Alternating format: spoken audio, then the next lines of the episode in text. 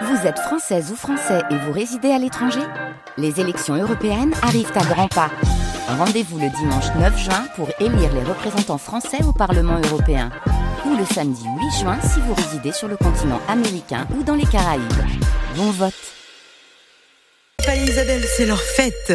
Bonjour Clémence. Bonjour Evelyne, bonjour à tous. Iront ou n'iront pas? Les élus de Fermagour, Sigan ne sont pas encore, se sont pas encore prononcés hein, sur euh, le dîner de lundi soir à Beauvau. La majorité territoriale qui a éludé la question hier en conférence de presse à Bastia, les élus ont préféré insister sur leur volonté de voir le processus réussir. Selon le parti, un accord large pourrait être euh, même conclu d'ici la fin de la semaine, demain donc. C'est en tout cas la volonté de François Martinetti, le secrétaire général de FEMOA Corsica au micro de Patrick Vinciguer. Nous, on est dans les temps. Aujourd'hui, on travaille à un accord euh, fort. On sait qu'il y a des convergences qui se font autour de nombreux points. Il y a encore des points de divergence. Ça discute, ça travaille. In fine, nous, ce qu'on veut, c'est que on arrive à cet accord large. On a confiance à nos élus et nous, FEMOA Gours, on est déterminés et on poussera à fond ce processus qui finalement est l'aboutissement de l'enracinement de la paix en Corse.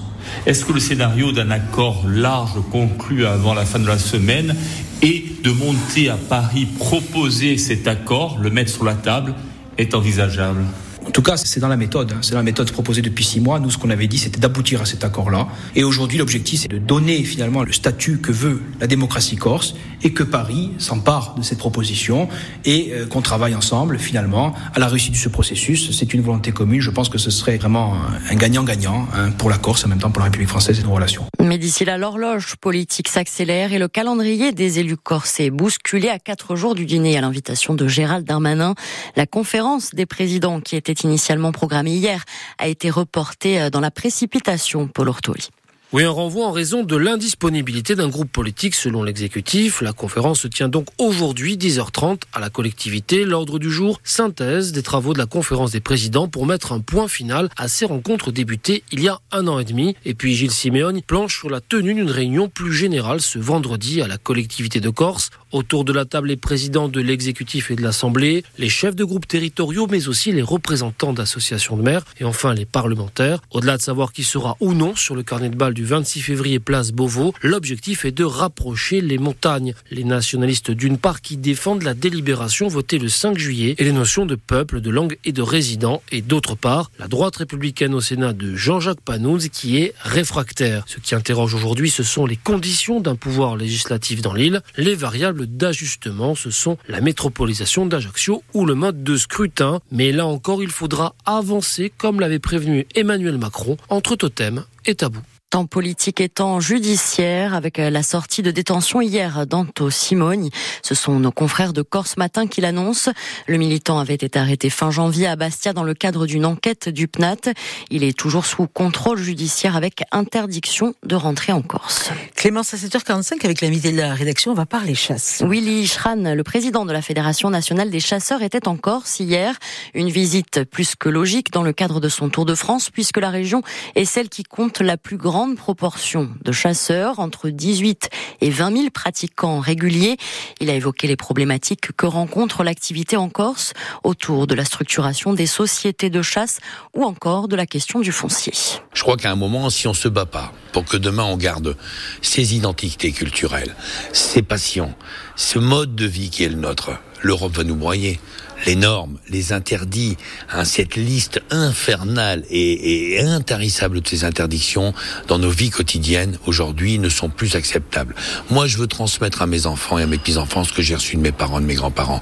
Je suis pas un salaud. Je suis quelqu'un qui vit dans ma campagne, qui aime la chasse, qui aime la pêche, qui aime aller à la corrida, qui aime manger de la viande. Je suis pas un voyou. Que je suis totalement intégré dans un territoire. Je suis dans la modernité de mon temps. Aujourd'hui, je pense qu'il faut écouter ces gens-là. Moi, je porterai la voix de ces gens-là qui n'est pas du tout défendu et pas douteux entendu, quoi que puissent dire certains au niveau européen. Willy Schran, donc euh, candidat aux élections européennes 9, du 9 juin prochain avec euh, sa liste Alliance Rurale et que nous retrouvons donc euh, en longueur à 7h45 au micro d'Alexandre Sanguinetti. L'agriculture corse oubliée par les annonces de Gabriel Attal. En tout cas, la Mossa Paisana et la FNSEA se disent déçus au lendemain des promesses du Premier ministre, comme le renforcement de la loi Egalim et la simplification de l'attribution de visas pour les saisonniers. En Corse, les syndicats s'étaient mobilisés pour rappeler les spécificités et difficultés insulaires, l'augmentation du coût des intrants, la concurrence déloyale des produits entrants ou encore le manque de contrôle de l'État. Et sur le continent, la FNSEA et les jeunes agriculteurs appellent à nouveau à un rassemblement demain, veille de l'ouverture du salon de l'agriculture. Une bonne nouvelle pour les éleveurs de l'extrême sud, un nouvel abattoir va voir le jour à Porto Vecchio pour remplacer l'actuel qui date de 1984 et qui est menacé de fermeture depuis 2019. Un comité de pilotage doit être mis en place dès la semaine prochaine.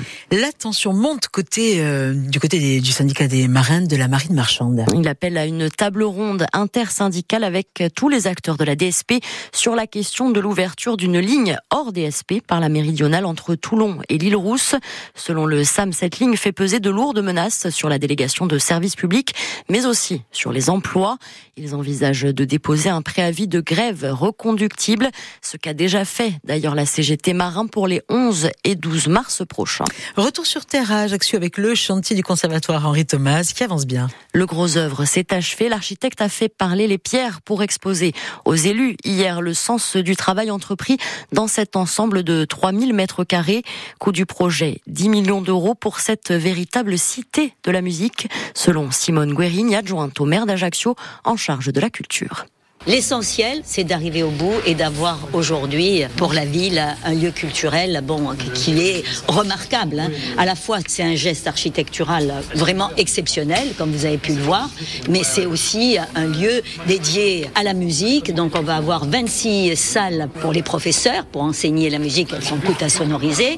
Euh, trois pour la danse, une pour les arts dramatiques et un auditorium que vous avez pu le voir de 200 places qui servira à la fois au conservatoire pour les auditions, etc mais aussi pour accueillir des spectacles, puisque vous avez une régie, euh, vous avez toutes les installations. Et juste là, à côté de vous, vous allez avoir un CRMN, c'est un, un centre d'enseignement et de ressources numériques. C'est quelque chose de tout à fait exceptionnel qui n'existe pas ailleurs et qui va permettre aussi bien à notre jeunesse qu'aux professionnels, aux amateurs, de venir écouter, apprendre, euh, créer, enregistrer, puisque nous aurons un studio d'enregistrement. Et, et donc, ce sera vraiment une cité de la musique. Fin du chantier des travaux prévus en 2025 et reportage au cœur de cette visite de chantier dans votre prochain journal à 8 heures. Clémence, on va terminer avec cette sanction encore hein, pour le Sporting. Oui, encore une nouvelle fermeture pour deux matchs fermes de la partie nord-est de la tribune Pétrignane. Décision prise hier soir par la commission de discipline de la Ligue après la réception de l'ACA par le Sporting.